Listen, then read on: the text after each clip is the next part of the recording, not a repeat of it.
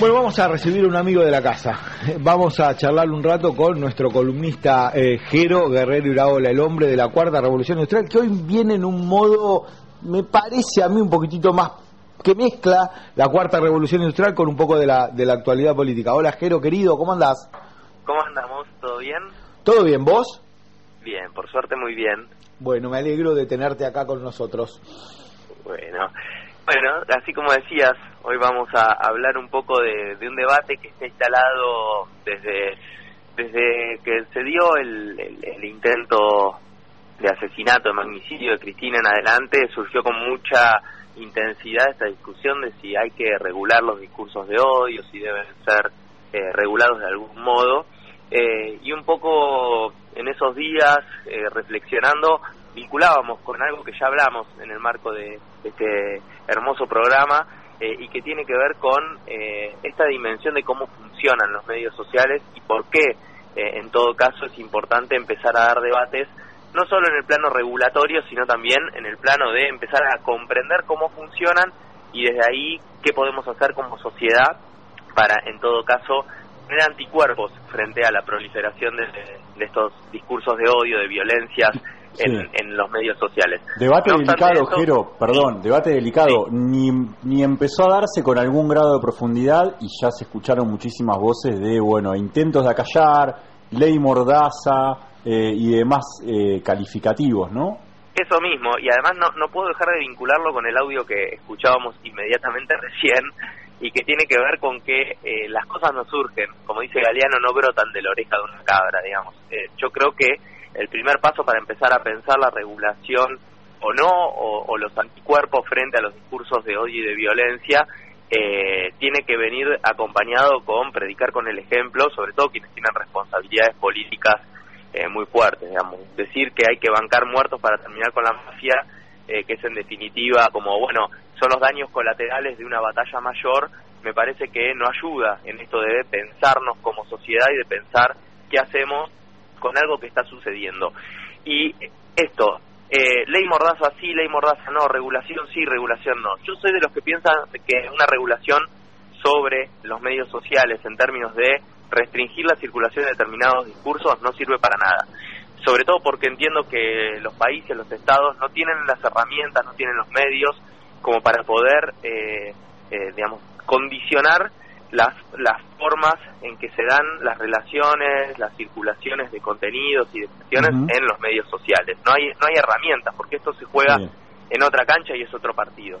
Y además, por una cuestión adicional, que es que cuando esos discursos de odio empiezan a tener una pregnancia o una posibilidad inminente de, de transformarse en actos de violencia o en una incitación directa a la violencia, supongamos ya física, que, que trascienda en los medios digitales, eh, hay eh, normativa penal que debe ser aplicada por la justicia penal. Entonces me parece que la regulación no es una posibilidad, pero lo que sí hay que hacer es empezar a entender esto que decía y que hemos hablado en este programa, que tiene que ver con cómo funcionan las los medios sociales, las burbujas de filtro y cómo eso alienta los fanatismos. Entonces sí deberíamos generar algunas campañas educativas, sobre todo para que entendamos que eso que nos retroalimenta en los medios sociales, en las redes sociales, está dado por, la por el funcionamiento del algoritmo y que puede llegarnos a una distorsión muy grande de, la realidad.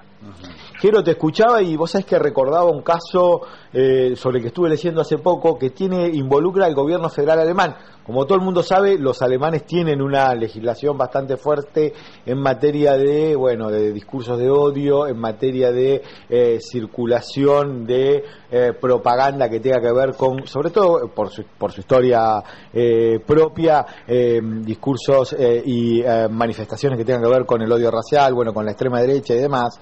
y hace un tiempo se, se, le presentó al gobierno alemán una disyuntiva porque estaba circulando por Telegram, bueno, una una, una, serie de mensajes muy eh, agresivos, muy discriminatorios y que iban contra la ley federal alemana de prevención de este, de este tipo de fenómenos que es muy estricta y muy dura.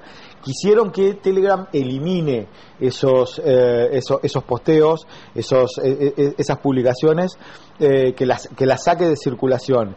Y estuvieron dos meses las autoridades del gobierno alemán, estoy hablando, eh, para poder eh, encontrar que alguien en Telegram los atienda. Cuando finalmente los atendieron, porque no, no bajaron el contenido, los remitieron a que le manden los antecedentes del caso a un correo postal cuando los alemanes investigaron dónde quedaba ese correo postal, quedaba en un, eh, eh, era una casilla postal en Qatar, que no tenía nada más que eso, que una casilla postal. No pudieron ni siquiera dar con una persona física que los, eh, que los atendiera. A partir de ahí generaron una modificación de todas maneras que tiene que ver con que todas estas este tipo de compañías como Telegram, como Twitter y demás, como WhatsApp y demás, tengan que tener en el país, en Alemania, una la representación de una persona física. Pero me quedaba pensando en eso que vos decías, no hay capacidad del Estado para regular a estas empresas.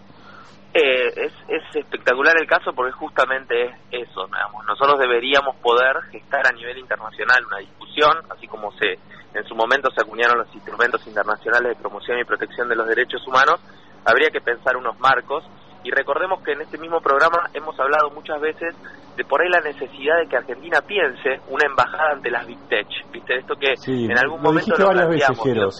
¿Quién, quién, ¿Quién nos representa frente a hoy protoestado? Porque hay que pensar a los gigantes tecnológicos, Google, Facebook, eh, bueno, las distintas empresas, eh, eh, eh, bueno, Alphabet, que es Google, pero también Apple, Microsoft, que son empresas que hoy condicionan mucho los desempeños democráticos y la vida institucionales de los estados. ¿Quién nos representa frente a eso?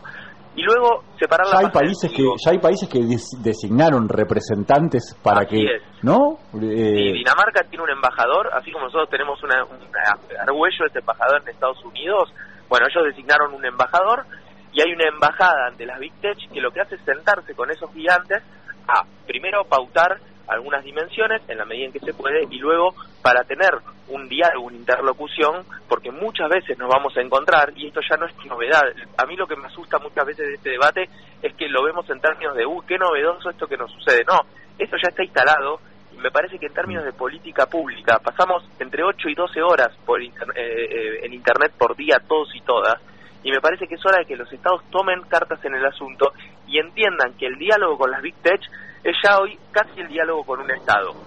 Como si uno dialogara con Brasil, como si uno dialogara con Chile, como si uno dialogara con Bélgica, bueno, tendríamos que empezar a dialogar con las grandes tecnológicas para empezar a, a pensar esas dimensiones. Facebook, por ejemplo, tiene una Corte Suprema, que también lo hemos hablado en este programa, que dirime estas cuestiones de libertad de expresión y circulación de discursos potencialmente eh, dañinos. Bueno, Facebook no coordina con nadie eh, y no armoniza con nadie, por ejemplo, en términos de legislación argentina. Nosotros tenemos la ley antidiscriminatoria, nosotros tenemos legislación penal.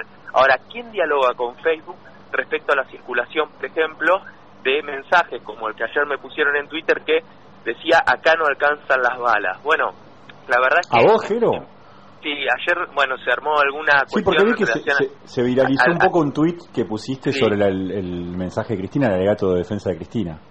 Así es, bueno, uno de los tantos tweets de respuesta que motivó muchísimas respuestas tenía que ver con un supuesto caso de esta fake news de que había algún condenado a muerte en algún lugar del mundo por un hecho de corrupción, una cosa que también es aberrante desde la propuesta inicial. lo estoy viendo porque lo está, lo está eh, publicando en este momento el Instagram de TN, un funcionario chino condenado a muerte por eh, corrupción. Imagínense lo que son los comentarios de la publicación en Instagram de TN eh, informando que un funcionario chino fue condenado a muerte por corrupción.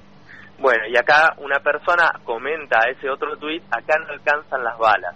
Bueno, ¿quién se hace cargo de eso, no? Entonces ahí empiezan estos grises, estos claroscuros que me parece que hay que empezar a, trabajar, sobre todo desde un lugar de conciencia eh, ciudadana, porque está claro que ese, bueno, acá no alcanzan las balas, podría ser tomado como algo, eh, alguna, alguna suerte de ocurrencia, pero cierto es que hace algunas semanas a Cristina Fernández de Kirchner le gatillaron dos veces en la cara hasta sus centímetros de su, de su cabeza. Entonces me parece que eh, esto motiva discusiones profundas y lo que me preocupa es que en esta dimensión grietista de la vida, que todo es sí o no, blanco o negro, nos perdemos la posibilidad de discutir políticas estatales en serio que empiecen a dar cuenta de que estamos ante un cambio tecnológico, social, cultural y económico que ya se instaló y sobre los cuales los estados tienen mucho que hacer para no quedarse tan atrás en la discusión. Lo esencial para vos entonces, Jero, tiene que ver con burbujas de filtro, con concientización y no con eh, regulación de contenidos, pero sí obviamente hacer algo. Hacer algo, una postura activa, trabajar mucho en las escuelas, mucho en los jardines, mucho en la educación inicial, porque obviamente hay algunas generaciones que todavía estamos flotando a dos aguas porque venimos del mundo offline y de repente nos encontramos sumergidos y sumergidas en el mundo online y nos parece todavía que hay una diferencia entre estar ahí en internet y estar en la vida física. Me parece que hay que empezar a trabajar con primero una representación del Estado ante las Big Tech para poder armonizar y eh, tener respuestas efectivas cuando los discursos, estos discursos de odio empiezan a tomar un cariz preocupante que pueda motivar eh, algún tipo de acciones de violencia eh, extrema.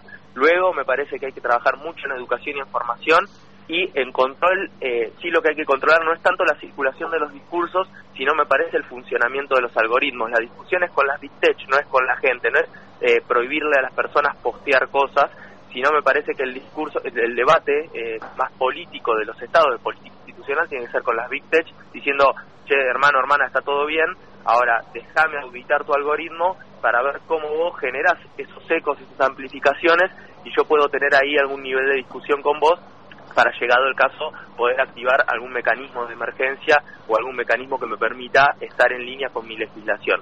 Me parece que una ley que prohíba la circulación de determinados discursos lo que va a terminar haciendo es acrecentar los fanatismos ya presentes y generar un efecto adverso. Jero, gracias por este rato. Gracias a ustedes, un abrazo. Abrazo grande, ahí estaba Jero Guerrero Iraola contando, charlando un poco acerca de este debate que abrió eh, un poco también el, el presidente de la Nación, Alberto Fernández.